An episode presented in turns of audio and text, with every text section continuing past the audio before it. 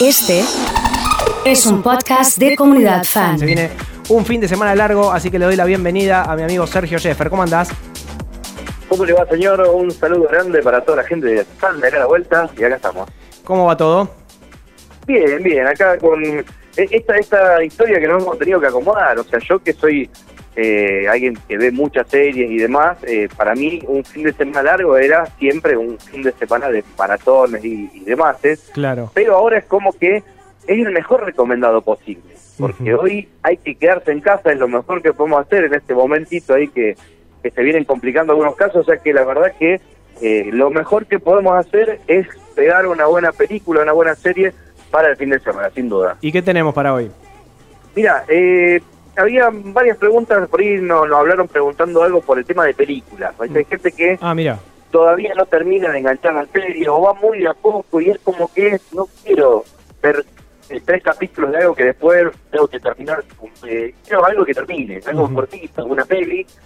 Y claro, como no hay cine, eh, digamos, todo lo que es este, este periodismo de espectáculos que normalmente nosotros diferenciamos al hablar de series, Claro. eh, justamente están todos hablando de plataformas porque justamente es la única posibilidad y de hecho la más recomendada. Entonces, vamos con algunas series, con algunas películas Sí. eh, vinculadas a lo que es Netflix, que es la plataforma que todos tenemos, digamos, a mano, y te voy de entrada con dos bien opuestas, A es ver. decir, con un super estreno y con una vieja que es de esas que quedan ahí en medias como perdidas y si no la viste en su momento a lo mejor ni te enteraste que existía. Vamos con lo primero. Estreno hoy.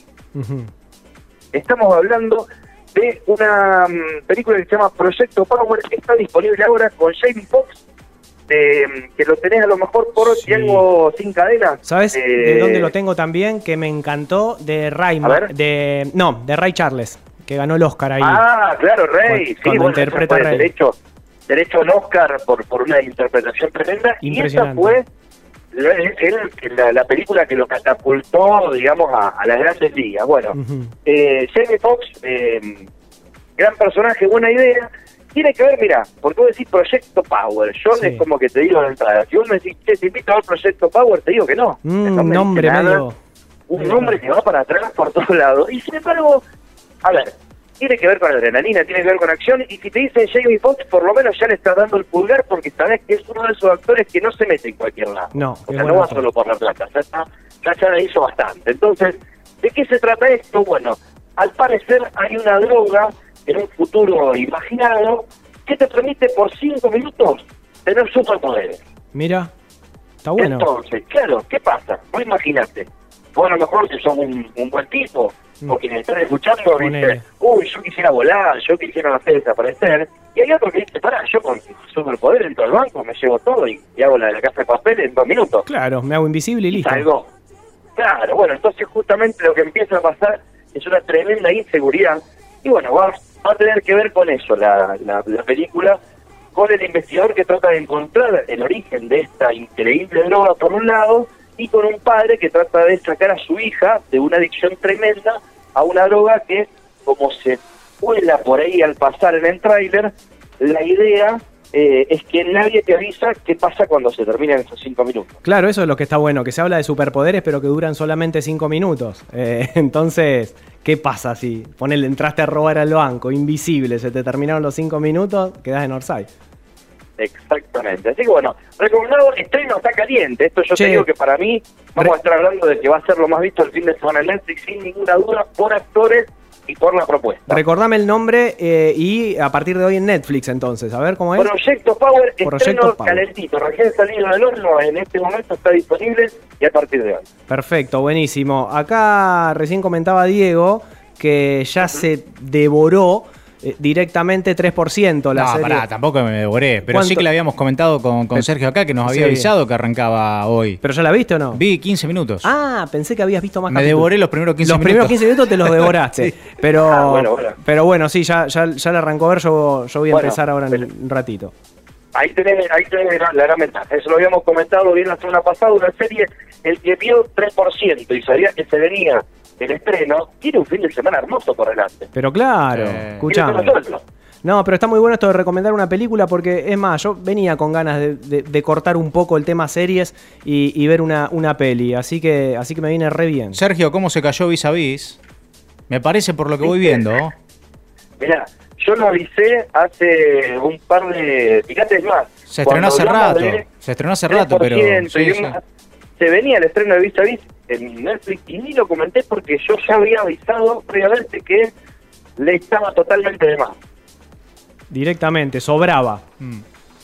Quisieron juntar Vis a Vis con la casa de papel y hacer algo, o sea, solo por el hecho de buscar seguirla viendo a Azule y, y ahora con, con su compañera, pero la verdad que no tenía sentido, ya había, eso es algo que había cerrado. Cada tanto el, la industria le erra con ese tipo de cosas, intentar volver a generar algo que ya terminó, hay que saber decir, acá terminó, y no, y no va más. Por ejemplo, ya que lo comentamos el otro día, te aprovecho y lo tiro, porque ayer mismo la productora de Anne with an E, una serie que también enganchó mucho en Netflix y es como que te da ganas de un poco más. La productora dijo, gente, terminó. Claro, listo, ya está. No, no va a haber otra. ¿Por qué? Porque no hay, dice como que la vamos a arruinar si seguimos buscando la huerta. Ya terminamos de adaptar el libro y de hecho la gente fanática de of Thrones sabrán bien lo que pasa cuando se termina el libro y alguien dice, bueno, pero más o menos tenemos la cap- la capacidad de continuarlo. Y así fue la última temporada. Fracaso total de una serie brillante como lo es of Thrones. A mí me da la sensación que la gente ya tiene el, el ojo un poquito eh, afilado eh, y afinado también para darse cuenta cuándo una serie lo que lo único que quiere es ganar guita o cuándo realmente vale la pena un nuevo lanzamiento. Me parece. Sí, y, y hay, a ver, hay gente, yo por ejemplo, en mi caso particular, yo vi 15 minutos de la Ujú. del Oasis, y la dejé.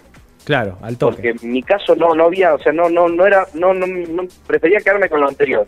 Y hay gente que prefirió ver, bueno, lo forzado para seguir viendo un poquito a su personaje preferido, ¿viste? Esto como todo, ¿eh? hay gustos para todos. Y de hecho, mira, y te aprovecho Sí. y te voy a meter con la que se dice que es la mejor película que hizo Netflix hasta hoy. A ver. Se llama Oksha. Y es un nombre raro porque es O, K, J, A. Para que O sea, lo busco. entrada, Oca- para es repetir. extraño. Oka, O, K, J, A. Oksha. Okja. A ver. Contame. Bien. Oksha va a jugar con un futuro distópico, pero muy interesante porque te va a llevar a reflexionar por todos lados. A ver. Desde vamos, lo que te voy a decir es que hay una industria que creó una especie de cerdo mutante gigante lo estoy viendo. claro. Sí, sí, es la foto de portada. Exactamente. Te daría la posibilidad justamente, en caso de faenarlo o algo, de tener un montón de comida y si logramos criar cerdos de este tamaño, ayudaríamos al hambre del planeta. Eso por un lado. Pero claro, no deja de ser una mutación rara, un cerdo gigante que parece un rinoceronte eh, gigante muy bien hecho, a nivel, a nivel visual muy bien hecho. Por el otro, tenés los eh, manifestantes, los activistas que van a hablar de no, de que la carne, de que esto es una abominación y demás. Y al mismo tiempo uno los va a ver a los dos, es decir, tanto los activistas como a los de la industria, porque de hecho ese es el juego un poco de cómo muestra la película cada cosa. Los vamos a ver como excéntricos a ambos. Es decir, uno va a decir, uy, qué loco que están los activistas y qué loco que están los de la industria que hicieron este cerdo. Claro. Y en el medio, una nenita que lo tiene como mascota a uno de estos grandes cerdos y le pone toda la cuota de humanidad que toda la película no tiene en base al planteo. La verdad, muy, pero muy interesante como propuesta y lo que te digo, te deja ahí tecleando porque llama muchísimo la atención por el tipo de historia y porque te vas a reflexionar por todos lados. Che, me encantó. Me quedo con las dos entonces. Okja, la que acabas de recomendar recién. Y eh, la otra. Che, me olvido siempre el nombre. Power, ¿cómo era? Project Power. Project Power. tiene eso. Es, es esa película que es pura acción. Es como, no sé, si yo te digo, yo la, la verdad que la miraba un poquito y demás, y digo, y es como cuando uno decía, estreno una nueva fe, vamos, viajemos 20 años atrás, estreno una nueva de Bruce Willis. Y va, Claro.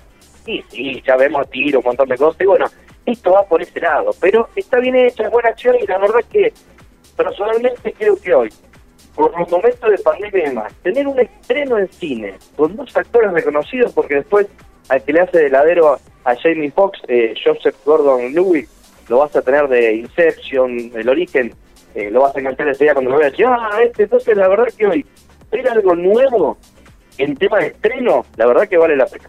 Sergio, vos que estás un poco más quizás en tema y demás, te pregunto y, te saco un poco, pero en realidad tiene que ver, eh, ¿qué pasa con la industria, digamos, no? ¿Qué pasa con el cine? Sabemos que está lejos de volver, que ha sido muy golpeada eh, durante la pandemia, pero todos estamos esperando que en algún momento vuelva al cine. Primero, si hay novedades de eso en Argentina. Sé que en Japón, qué sé yo, han habilitado algunas salas así, por ejemplo, y están volviendo eh, de a pocos, con turnos, con reservas y demás. Primero, si hay novedades en Argentina, si es que las tenés, qué sé yo, porque la verdad que no he leído este, demasiado. Y también, si esperamos algún eh, estreno así como copado o algo, algo que se retrasó, alguna debe haber miles de producciones demoradas, me imagino, pero ponele vuelve el cine, qué sé yo, en un par de meses. Eh, ¿Qué pensás que puede llegar a estrenar? ¿Con qué nos puede llegar a sorprender la industria? Mira, yo lo que te puedo decir es que hay algunas producciones que empezaron a filmar. Por darte un caso en particular, y de hecho la nota estaba en Comunidad Fan en la semana, que hablaban de que le habían tentado al Ali Espósito para la segunda parte de Merlín, de Patricia Perode, ¿no es cierto? Sí, sí. Y eso tiene que ver, porque vos fíjate qué loco, y tiene que ver con esto de filmar en tiempos de pandemia. Se está filmando en España, la actriz argentina está haciendo la, eh, digamos, está, acá en Argentina, y, no, y todo el trámite burocrático para poder viajar a filmar no lo puede hacer, y nadie está en España. Claro. Sí, sí, sí. Entonces era como un gol de media cancha si la convenzo, o sea, porque metí un hitazo y porque lo tengo a mano. Pero, digamos, de a poquito, filmar se está filmando. Hay algunas series que empezaron de a poquito, hay algunas películas que volvieron, obviamente. Esto va a ser mucho más lento, va a haber que acortar muchas cuestiones, va a haber que repensar un montón de, cosas, pero pensémoslo de esta manera. Si el fútbol se juega, y de hecho vimos un, un informe partido, eh, se puede filmar también, pero bueno, son protocolos muy especiales y quizás vamos a tener que empezar a pensar en términos regionales. Yo eh, creo que en algún momento se va, va, a aparecer la vuelta del cine, no tan lejana, eh, y yo creo, realmente no tengo el dato, pero seguro que hay un montón de producciones guardadas a la espera y que han tenido que replantearse. De hecho, hay una serie que tiene HBO frenada porque por algún motivo la está guardando, que es con eh, Nicole Kidman. Lista, lista para estrenar, y HBO la estrenaba en abril y dijo, mm, sé si es el mejor sí, debe ser difícil monetizar todo eso, digamos, ¿no? Buscar nuevos eh, inversores, o, digamos, está, o la financiación quizás está, pero está frenada también. Es que va a cambiar también, las, o sea, eh, hoy pensemos que lo que era a lo mejor eh, funciones agotadas de una película, vamos a tener que estar pensando en otra forma de, de, butacas por la cantidad. Entonces quizás tengamos más cantidad de funciones eh, y, menos público por cada una. Entonces a lo mejor tenemos más permanencia de las películas eh, en el tiempo. nosotros estamos muy acostumbrados a esta cuestión de que el jueves día de estreno, wow, genial, y si no la viste capaz en una semana, una que no era muy exitosa se iba. Sí, sí, sí. A mí me da la sensación de que vamos a ir a una, a una instancia de lo que estabas diciendo vos, de regionalizar las, lo que se filme, lo que se haga. Eh, y en definitiva también, hasta a veces me parece que vamos a cansarnos de ver películas que, que traten el tema este del, coronavirus, también para justificar algún tipo de producción. Che, Sergio, muchas gracias eh, por, el, por el contacto, por las recomendaciones y va a ser un fin de semana largo de películas este, eh, no de series. Gracias. Exactamente, salvo a los que tienen ya 3% en el bolsillo o alguna otra de las que estrenó y que ya recomendamos la semana pasada. Buen fin de, eh. ahí pasaba. Buen fin de, ahora Ahí pasaba Sergio, Sergio Jeffer dejándonos las recomendaciones, ¿eh?